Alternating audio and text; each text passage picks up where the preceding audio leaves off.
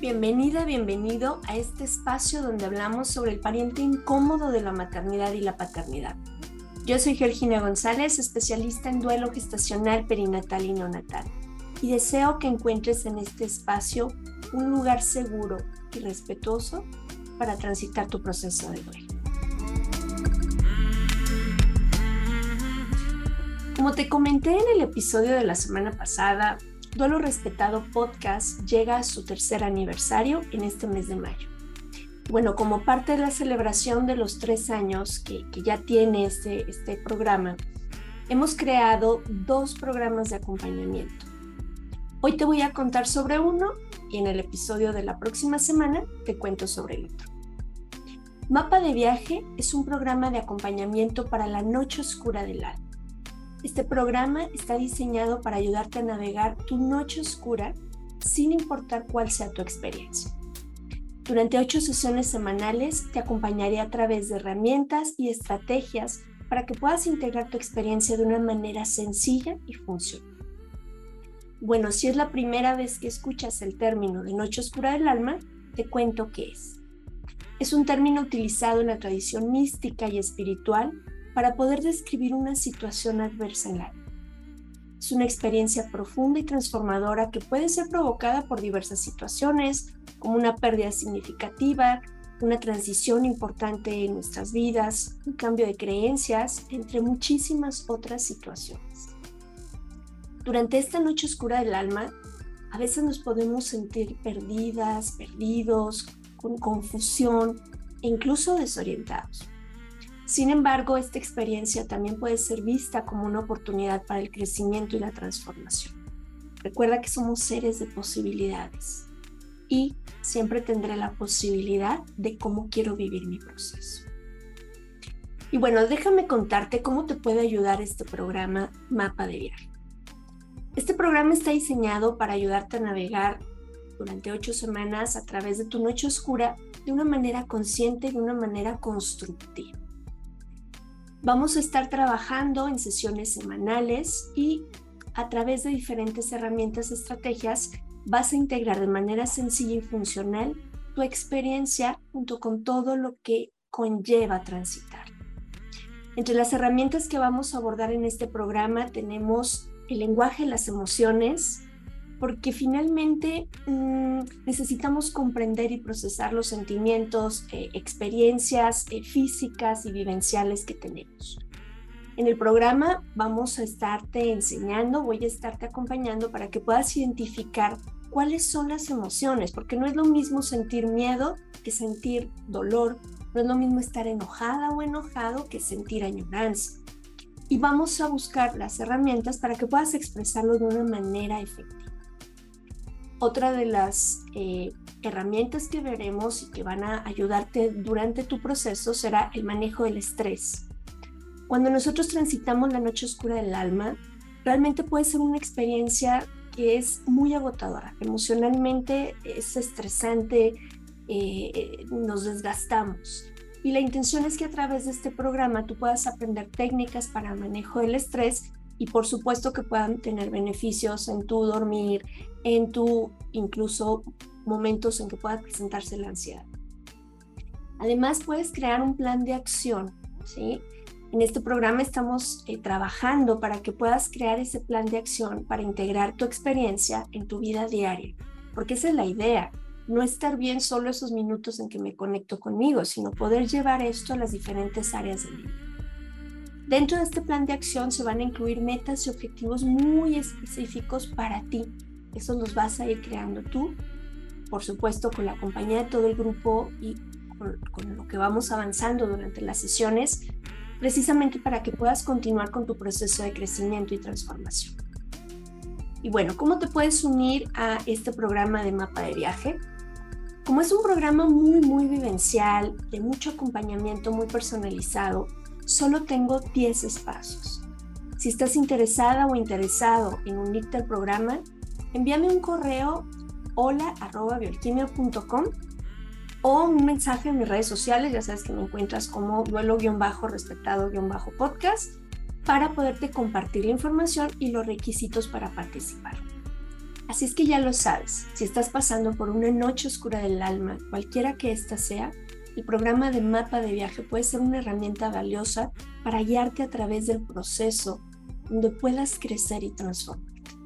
No pierdas la oportunidad de unirte a este programa de acompañamiento y toma el control del proceso de transformación que estás transitando. No lo dudes, envíame un mensaje y con gusto te comparto los requisitos. Esto es Duelo Respetado.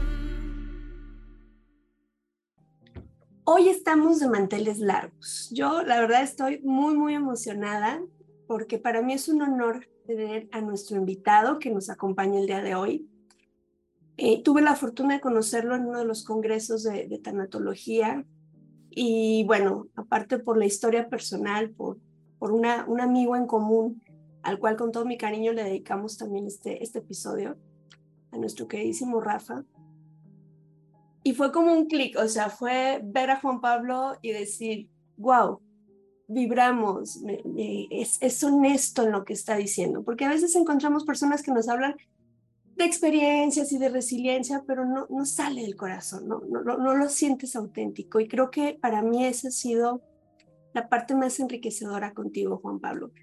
Les comparto, pues él es mentor de bienestar, es tallerista, conferencista, pero es una persona que comparte que la resiliencia es posible, es real en un mundo cotidiano, en el día a día no en algo lejano.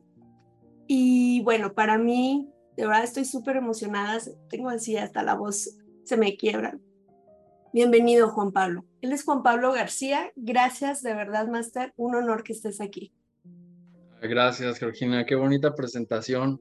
En verdad, eh, el honor es mío estar aquí. Si tú tienes también la garganta, sí, créeme que también los sentimientos creo que van a, estar a, flor de piel en este episodio muy contento, muy emocionado y sobre todo en esta parte que mencionas de que sí desde el corazón comparto sobre todo este tema de resiliencia porque me considero un ser resiliente a partir de, una experiencia dura que, me toca vivir. Y como seguramente han vivido muchas de las personas que, nos están viendo y escuchando. Así es, así es. Y, y como hacemos mucho hincapié eh, en, uno de los ejemplos que pone una de mis maestras, Mónica Álvarez, ¿no? Cuando estás tendiendo tu cama y te pegas en el dedo chiquito del pie y dices, no, no, no, este dolor es tremendo, llegas a, a curarte al hospital y ves otra persona que tiene un accidente más aparatoso y que sabes que va a requerir más tiempo, pero cada uno tenemos que hacernos responsables de nuestro dolor. Y eso es para mí algo que yo rescato mucho de tu experiencia, porque nunca ha sido a mí me pasó esto y como fue tan grande, yo soy grande, sino eh, nos invitas a que en ese día a día, a lo mejor para otra persona puede ser una pérdida pequeña, pero que para lo que significa para ti y que tienes esa esperanza de poder resignificar. Pero a ver, déjame, vamos poniéndonos en contexto. La vida nos presenta experiencias. Eh, eh, no podemos vivir alejados o fuera de las experiencias en todos los sentidos y de todos los colores. Pero claro que de nosotros depende cómo transitamos estas experiencias. Tú nos platicas, Juan Pablo, mucho de los oasis. Sé que necesitamos contexto para poder comprender. Cuéntanos, ¿a qué te refieres con eso? ¿Cómo, cómo llegas a este mundo de resiliencia? Sí, para poder hablar de los oasis necesariamente tengo que eh, hablar sobre los desiertos. Y son estos desiertos desde esta analogía que vamos a realizar cómo se viven las adversidades que se llegan a presentar de momento a momento en nuestra vida. Como lo mencionas, Georgina, hay, y lo voy a, lo voy a mencionar como desiertos, significando como adversidad. Y hablando de estos desiertos, pues encontramos desiertos pequeñitos, desiertos muy largos, desiertos medianos o desiertos que se van juntando en nuestra vida y esto nos va generando una sensación muy complicada, muy compleja. En lo personal, he vivido por múltiples desiertos desde pequeñito. Sin embargo, el desierto que más me ha marcado, el desierto personal, fue irónicamente que uno que viví dentro de un desierto real. Y esto se da en, el 13 de septiembre de 2015, que me encontraba con un grupo de amigos que realizábamos un viaje por Egipto. y nos situábamos en una zona del desierto después de haber cruzado por tres filtros militares donde revisaron nuestras, nuestros permisos, el itinerario y nos fueron dando el acceso hacia esa zona. Y ahí ocurre una situación inimaginable, surrealista, que yo lo menciono como si de repente nos hubieran puesto en una escena de una película de guerra y el director da el claquetazo de acción y comienza toda esta escena. Lo que sucede estando en esta, en esta zona es que eh, se escucha el sonido de un avión, inmediatamente se impacta un misil en una de las camionetas en las que íbamos. Ya en ese momento estábamos todos abajo, no estábamos dentro de las camionetas, eran cuatro las que se encontraban ahí, y entonces uno de estos misiles impacta en una de ellas, generando heridas y desafortunadamente muerte ya en varios de, los compañeros que íbamos de viaje, compañeros y compañeras. Pasan unos minutos más, vemos que se aproxima un helicóptero con características militares. Hay compañeros que hacen señal de bandera blanca, se quitan su camisa para indicar que estábamos ahí, que estábamos heridos. Y la respuesta que tenemos es un arsenal de balas que a través de una metralleta nos comienzan a lanzar. Ahí es donde ya tomo conciencia de que las cosas van dirigidas a nosotros, que estaba de, pronto a partir del primer evento un poco dubitativo respecto a lo que había sucedido y creo que es lo que ocurría también con los demás. Pero ya en ese segundo ataque es donde me doy cuenta que la situación va dirigida hacia nosotros y que hay un gran riesgo de muerte. En resumen, esto ocurre cinco veces más, donde vuelve a pasar el avión, lanza el misil, pasa nuevamente el, helicóptero, sobrevuela y nos comienza a rafaguear. Y esto obviamente va generando más muerte y más daño en, otras personas. al momento en el que ya eh, pues tenemos que salir de esa zona de seguridad, por así llamarlo, que en la que nos encontrábamos, es que ocurre un nuevo eh, ataque y es ahí donde sufro heridas muy graves. Ya había sufrido otras a partir de, los misiles que se ven impactado, sin embargo ahí sufro un impacto de una bala que calibre 50 que atraviesa mi fémur derecho, otra me roza el costado derecho y entonces mi pulmón se colapsa. Sufro de quemaduras de tercer grado en varias zonas de mi cuerpo y una gran cantidad de esquilas ya habían entrado en, mi cuerpo haciendo pues mucho, mucho dolor, mucho daño y pues me estaba desangrando, no podía hacer nada, estaba muy próximo a, la muerte, que era lo más probable que, que se iba a suscitar en ese momento. Sin embargo, a pesar de todo ese dolor y a, pesar de, porque había también una frustración de mi parte de no poder hacer algo por mis compañeros, porque ya no me podía mover. Entonces, comienzo a darme cuenta que era importante conectar con aquello que me había servido durante años atrás para poder sobrellevar, no sobrevivir, sino sobrellevar situaciones cotidianas de la vida. Y es entonces donde eh, curiosamente, y hoy lo digo con sentido del humor, a lo mejor es un humor negro, pero es como si hubiera tenido mi graduación de maestría, de todo aquello que compartía sobre temas de bienestar y decir, a ver, aquí te vamos a poner a prueba para ver si efectivamente esto funciona ante situaciones tan complicadas. Y es ahí donde comienzo a poner en práctica cosas intangibles, Georgina, cosas intangibles porque no había protección física, soy un hombre de fe, soy un hombre espiritual y entonces hago mi primera conexión con Dios, a quien yo le llamo Padre, y le pido un blindaje que llegue, que atienda el llamado y, que pueda cubrirnos, que pueda protegernos. Y a partir de eso, comienzo también a hacer como una búsqueda en mi catálogo de recursos emocionales, qué es lo que tengo. Y es donde me doy cuenta que necesitaba conectar con la esperanza, para poder sobrellevar esto. La esperanza que, impulsa, que motiva, que, es como esta llama que, enciende el alma y que permite dar los pasos. Y de ahí entonces continuar con estos otros, otros recursos. Algo que ocurre dentro de toda esta, esta agonía, porque pasaron muchas horas, es que yo no me sentía morir. y no sé cómo describirlo, pero mm, era tan vívido todas las sensaciones que experimentaba que no sentía una especie de desprendimiento. Y entonces hago un diálogo nuevamente con Dios y le digo, Padre, no me siento morir, no veo la luz, no veo el túnel, no veo los seres queridos, no veo nada de lo que se dice que, que aparece cuando ya estamos por trascender. Dime qué quieres. Y en ese momento una voz firme y clara me dijo, darás testimonio de palabra de lo que ha ocurrido. Y ahí entendí perfectamente que no me iba. Y entendí también perfectamente cuál era mi misión, mi propósito de estar ahí, de dar cuenta de una forma tan, eh, pues tan palpable sobre lo que estaba sucediendo de, de momento a momento, para después compartir más allá del drama, más allá del dolor, que sí se puede superar situaciones complicadas.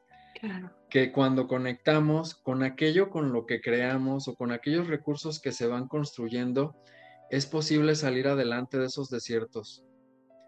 En ese momento, como te menciono y les menciono, pues usé la, espiritualidad, utilicé la esperanza, hubo otro tipo de, de elementos como el perdón que fungió de una forma muy poderosa para poder tener una alineación del ser, por así decirlo, y certeza de que iba a estar bien en cuanto a mi recuperación. La respiración, que es algo tan básico, se hizo también algo muy importante. Y entonces estos se convirtieron en mis oasis dentro de ese desierto personal. Logré construir con esos, esas herramientas aquello que me daba una especie de descanso, de tregua, de, de calma para poder identificar qué es lo que podía entonces ya eh, dar como paso o que, a qué me podía anticipar, con qué es con lo que me podía encontrar ya posteriormente. Entonces, pues la vida se nos presenta así, de una forma a veces que no nos gusta, pero difícil, complicada, con desiertos, con cierto grado de dificultad, pero además, independientemente de que esta situación sea tan superlativa y que espero un Dios que no le ocurra a, nadie en el mundo, mm, yo lo que digo a las personas es que no hay desiertos pequeños y que no debemos de minimizar aquella situación adversa que se vive, porque desde la propia visión, desde la propia experiencia, con las propias herramientas que ha construido la persona, es que está resolviendo. Que si bien para alguien que le está platicando puede ser nada o puede ser algo muy sencillo, para la persona con aquello que tiene como recurso es el desierto más complicado de la vida. Y creo que debemos de empatizar en esto con, con otras personas, el no tener como estas competencias, ¿no? De que mi desierto fue mejor que el tuyo, es, ha sido más difícil o no, mira, échale ganas y sí se puede, cuando debemos de situarnos también en la realidad de la otra persona. Y desde el corazón, desde la compasión, desde la empatía, poder, sí es posible, ayudar y contribuir en que su tránsito sea mucho más fácil. Qué importante lo que dices, porque de pronto caemos en este juego, ¿no? Y que creo que, que es más, insisto, que este sistema educativo basado en competencia nos lleva a competir en todos los ámbitos. Y eso la verdad, pues no está tan lindo, porque no podemos competir en el tema de, de, estos desiertos, de esta, eh, yo le llamo la noche oscura del alma, o sea, no, no podemos porque cada uno tenemos que hacernos responsables de nuestro dedo chiquito que nos golpeamos tendiendo la cama. Y a veces, Juan Pablo, sentimos que la otra persona, por ejemplo, Juan Pablo salió porque él es una persona que tiene mucha, muchos dones y porque la vida se, le fue fácil, seguramente le pusieron muchos medios para que saliera adelante, pero yo no, yo no, a mí todo es difícil. Y a veces creemos que no podemos volver a empezar. Se puede volver a empezar o retomar el camino después de una gran pérdida, porque yo tengo muy claro que no fue nada sencillo tu camino, como mucha gente pudiera pensar, ¿no? Como, ay, pues sobreviviste y aquí estás. Sí, pero entre este punto y este punto, wow, hay muchísimo trabajo. Sin embargo, algunas personas, cuando estamos en esa parte tan intensa de desesperanza, consideramos que no voy a volver ni a sonreír, ni a ver el sol, ni a vivir. ¿Se puede empezar de nuevo, Juan Pablo? Más allá de, de poder volver, creo que hay una obligación. Hay una obligación del ser de poder superar esa situación. Un desierto o una noche oscura, como lo llamas, no nos define como personas. Es un evento de por sí doloroso, de por sí triste en la vida, pero sin embargo es una parte de, un vasto camino que encontramos dentro de nuestro tránsito. Entonces no podemos frenar nuestra evolución, no podemos frenar nuestro proceso. Si bien no se entiende o, tratamos de repente de encontrar de encontrarle respuestas a aquellas situaciones complicadas, creo que cuando nos comenzamos a enfocar y, y es algo muy trillado porque se dice en el para qué, pero ese para qué no es nada más como el, el, que me haga sentir como eh, que estoy nuevamente como incluido dentro de la sociedad, ¿sí? Para participar dentro de estas competencias como mencionas, sino que es un para qué y a partir de ese descubrimiento, ¿qué transformación puedo darle a mi vida? La resiliencia, por ejemplo, que como concepto muy básico es la capacidad de afrontar la adversidad y de salir victorioso de ella, pero además tiene otro componente que es la transformación. No es solamente afronto ese desierto o esa noche oscura, sino además tengo una transformación o busco tenerla para poder hablar de que soy una persona resiliente. Porque de lo contrario, pues sí, se supera, se supera un dolor, se supera un duelo, pero a costa de qué? O si no me permito experimentar de repente ciertas emociones que son necesarias para poderlo sobrellevar. Y no es por encajar solamente, no es para que la gente ya no diga que ya no tengo que estar triste o ya no tengo que estar llorando, sino que es porque necesariamente el ser tiene que experimentar otro tipo de sensaciones. El por qué de estas experiencias pues no lo vamos a encontrar.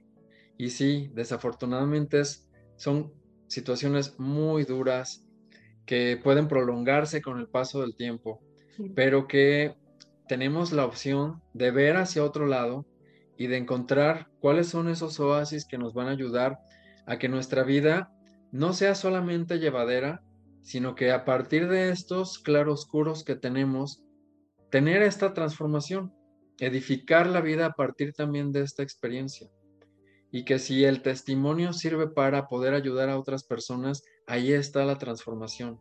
Ahí es como se está modificando ese dolor o ese drama que se vive para que se pueda apoyar a otra persona que a lo mejor no tiene en ese momento esos recursos eh, psicológicos para salir adelante.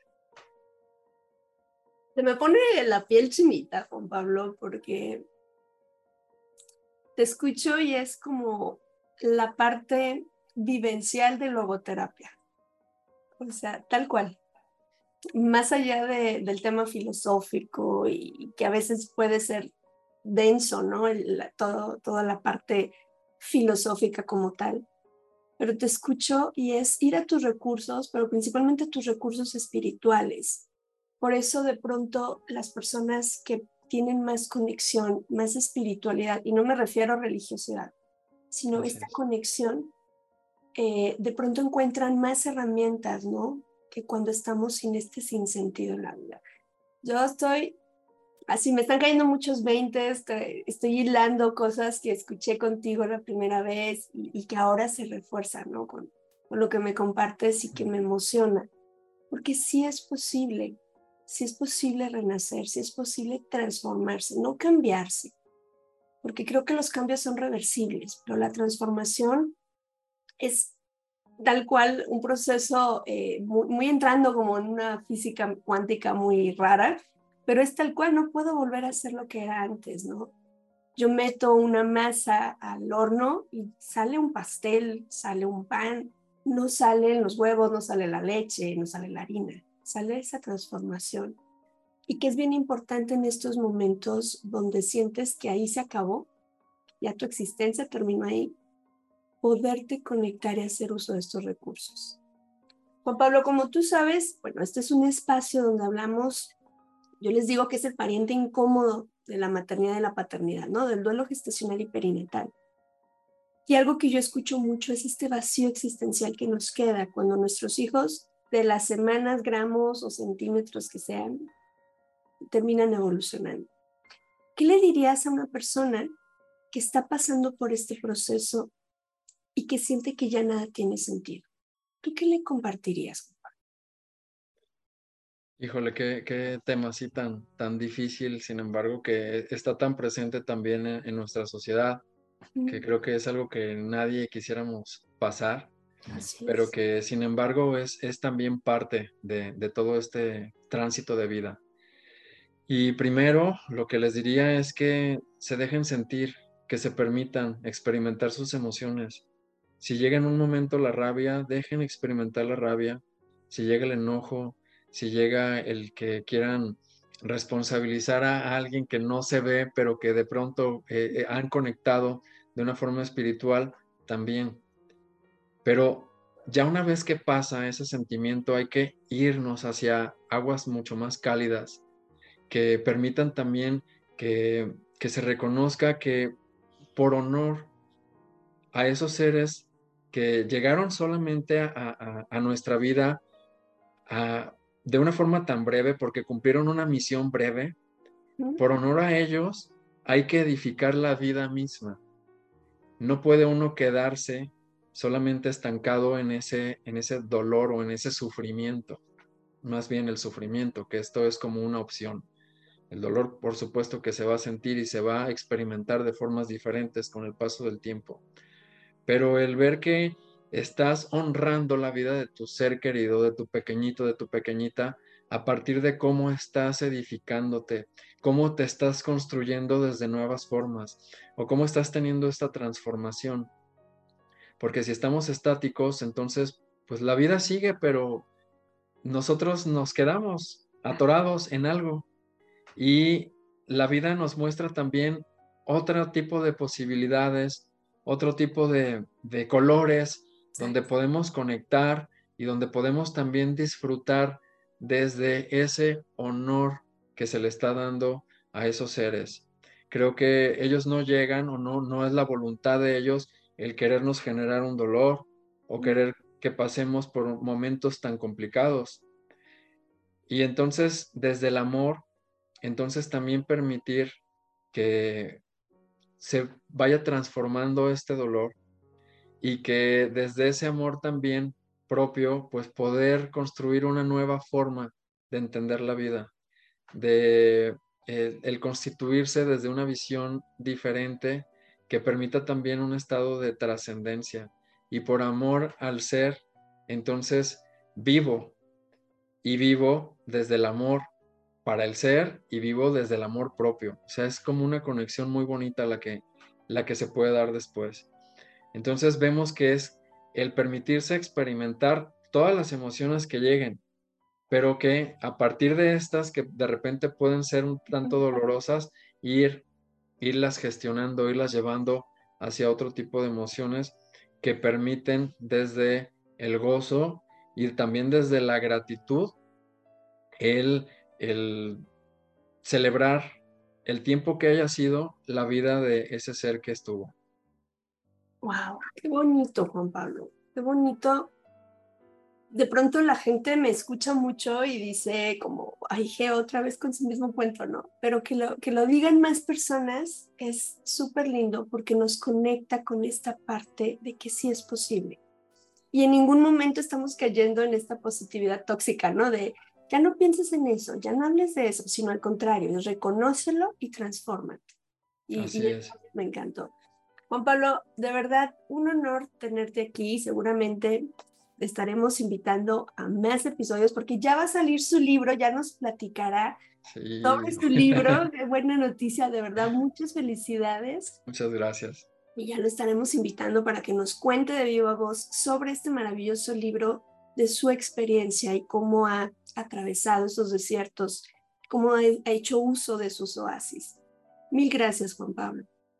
Un placer, Georgina, haber estado con, contigo, con todos ustedes y que de verdad será me dará muchísimo gusto tener la oportunidad de nuevamente compartir. Claro que sí. De cualquier forma, en la descripción del episodio les dejo los datos de Juan Pablo, sus redes sociales, sus enlaces, para que lo puedan contactar. Tiene un podcast también. ¿Cómo se llama el podcast, Juan Pablo? El podcast se llama El Diario de un Resiliente. Y bueno, tocó ya más a fondo toda esta experiencia, cuáles han sido los oasis que me han ayudado a partir de, este momento y que fui construyendo previo a, a este evento que viví en Egipto.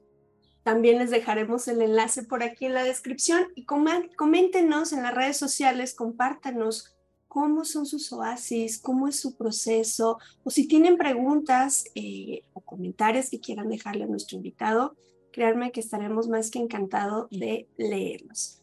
Gracias por acompañarnos, Juan Pablo. Te mando un abrazo muy, muy, muy grande con mucho Muchas gracias también para ti.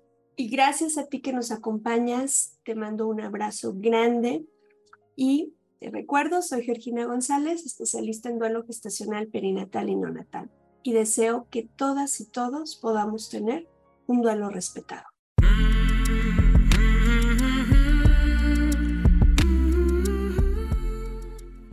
Este programa es producido por Georgina González y Carla Rodríguez y narrado por mí, Georgina González.